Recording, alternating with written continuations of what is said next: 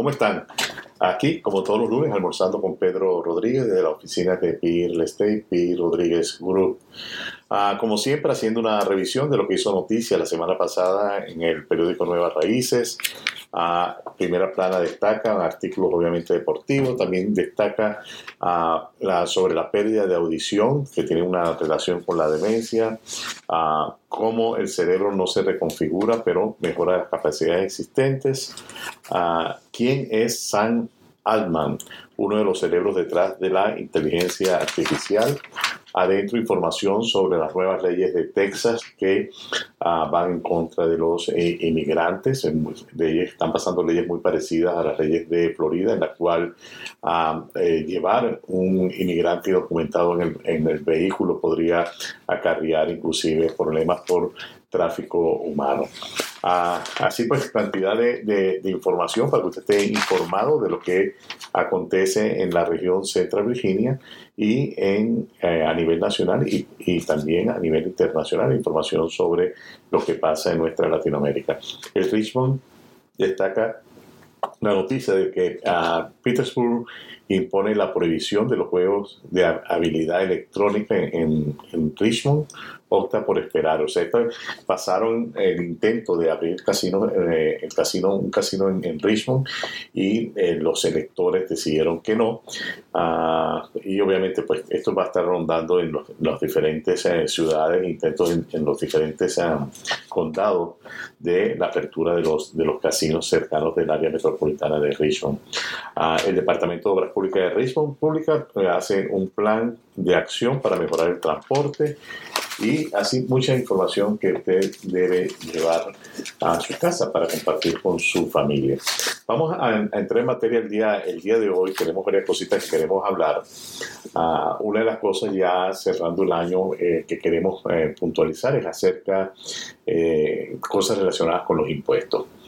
Ah, es importantísimo. Muchas personas no ven los números de su empresa hasta que van a hacer sus impuestos y lamentablemente ya ahí es muy tarde para tomar algunas decisiones que pudieran optimizar realmente el flujo de caja o podrían optimizar inclusive el, negocio porque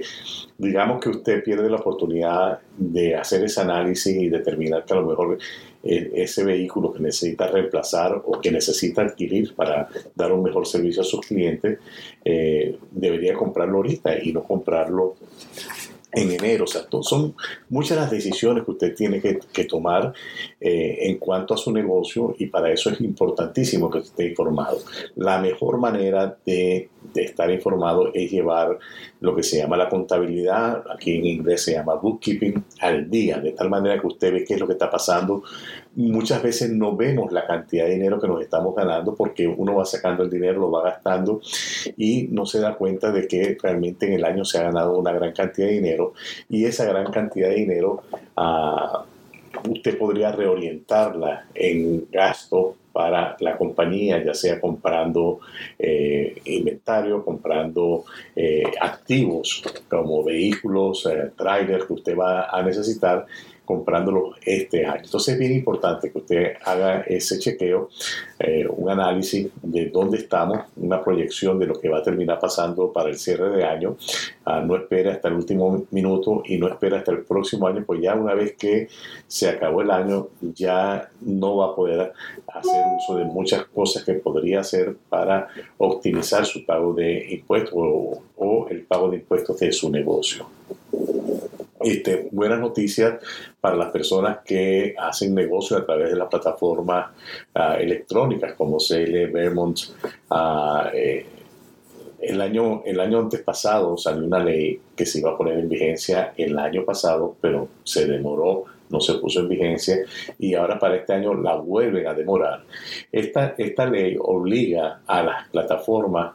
eh, electrónica a enviarle a usted una 1099K informando la cantidad de transacciones que usted hizo, la cantidad de dinero que le ingresó y usted tiene que reportar esa 1099K en sus impuestos. Ah, lo que va a terminar pasando, esto en algún momento ya será para el 2025, quizás que se ponga en plena marcha eh, la ley, pero por ahora lo que se decidió fue hacer un aumento a de 5 mil dólares eh, anteriormente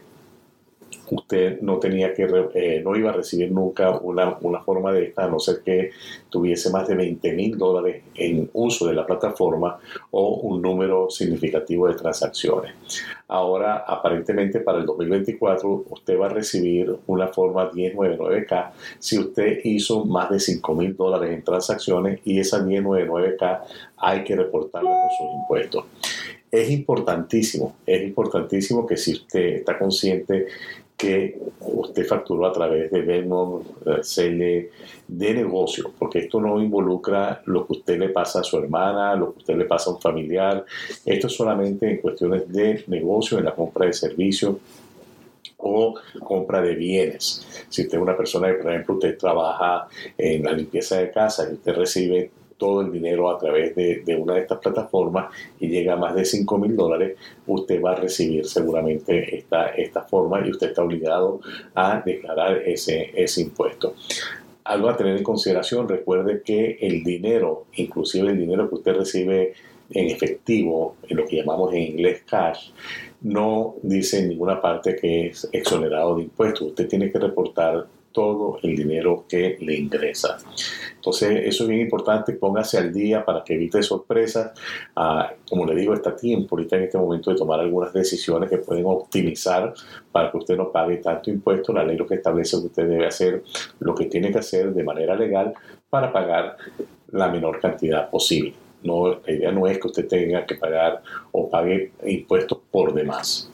Ah, es importantísimo tener en cuenta también, lo, a principio de año recuerdo que en uno de los programas estábamos hablando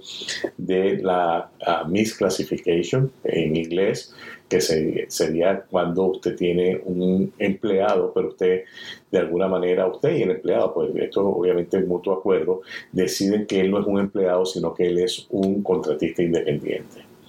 Eh, el gobierno del estado de Virginia está esforzando, de alguna manera ha comenzado a tomar algunos eh, pasos importantes, pero aparte de eso ya se están viendo algunas demandas que están prosperando. Personas que están eh,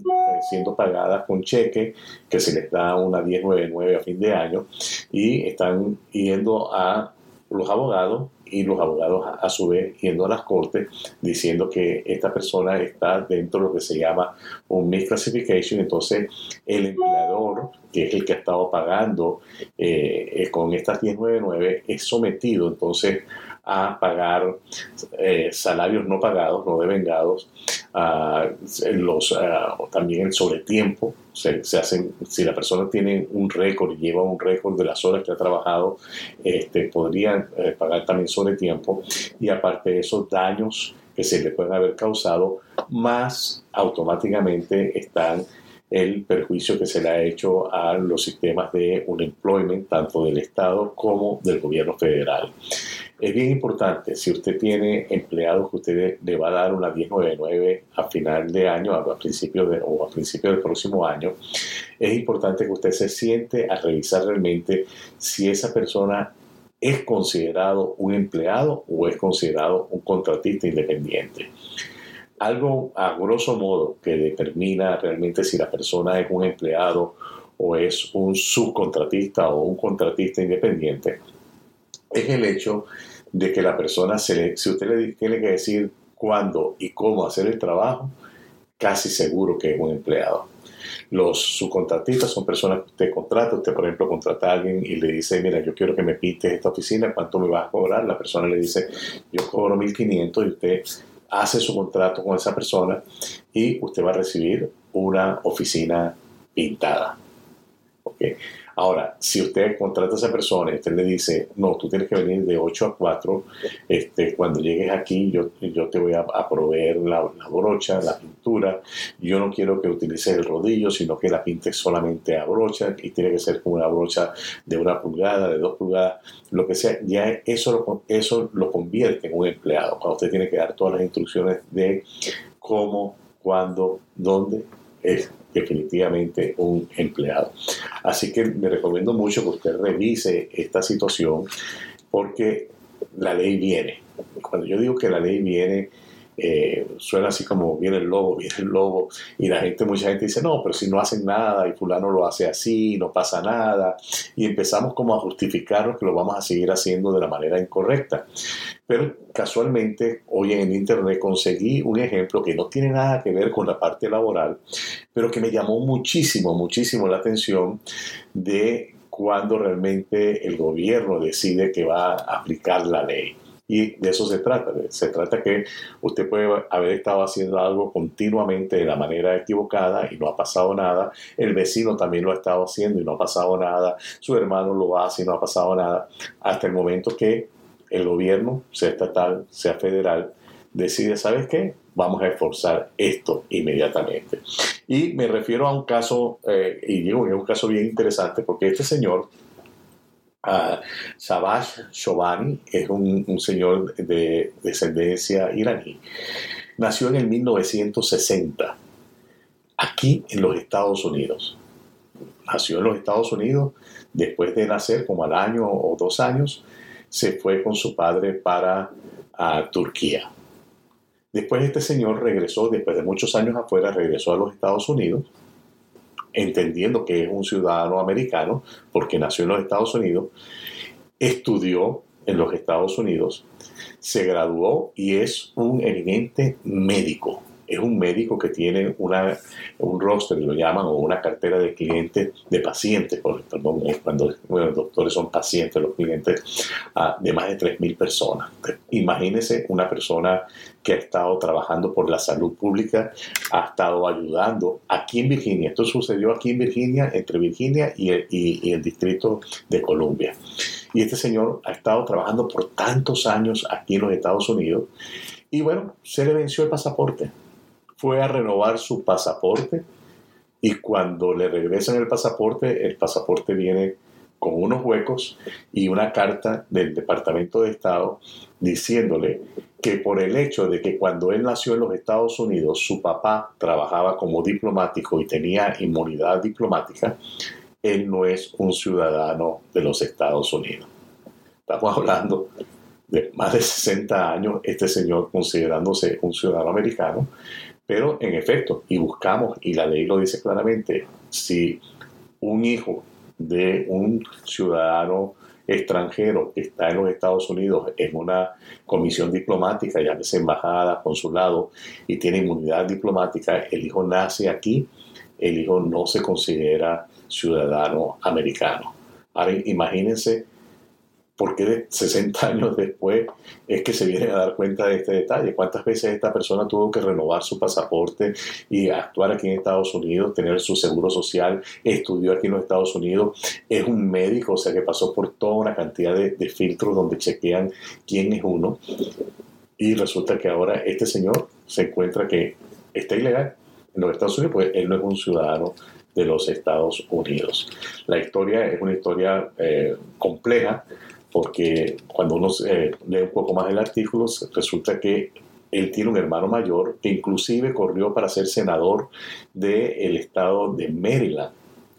Entonces, imagínense, esta persona está involucrada inclusive en el gobierno de, de, los Estados Unidos de alguna manera. Obviamente que para este doctor no es una opción regresar a Irán, donde ya inclusive él muchas veces ha mostrado su desacuerdo con la manera como el gobierno iraní se maneja, o sea que su vida correría peligro inclusive regresando allá, pero lo que yo quería hacer referencia con, este, con esta situación es que las leyes en algún momento les pueden alcanzar, puede ser que sí, puede ser que no, pero lo mejor es dormir, poner la cabeza en la almohada y estar tranquilo y para eso es importantísimo que usted cumpla con las leyes. No se deje guiar por lo que le dicen, que no pasa nada, que no pasa nada, porque en algún momento puede pasar y sencillamente usted no quiere estar en una situación donde usted está exponiendo su futuro, su porvenir, inclusive a lo mejor su libertad. Así que eso se lo digo para que estén muy conscientes de que vale la pena realmente hacer una revisión revisar con profesionales qué es lo que estoy haciendo, qué es lo que estoy haciendo bien, qué es lo que estoy haciendo mal y tomar las medidas correctivas para hacer las cosas de la mejor manera eh, posible. Eh, así que importante, esto lo estoy haciendo remarcando el hecho de cuando tenemos eh, empleados pagados con 1099, este, que, no, que son empleados, o sea, ellos realmente tienen que ser pagados por una W2, el patrono tiene que pagar el, el 7 o 8% de Social Security y Medicaid por este empleado y aparte de eso tiene que pagar eh, el Worker Comes y pagar también lo que se llama el unemployment. Uh,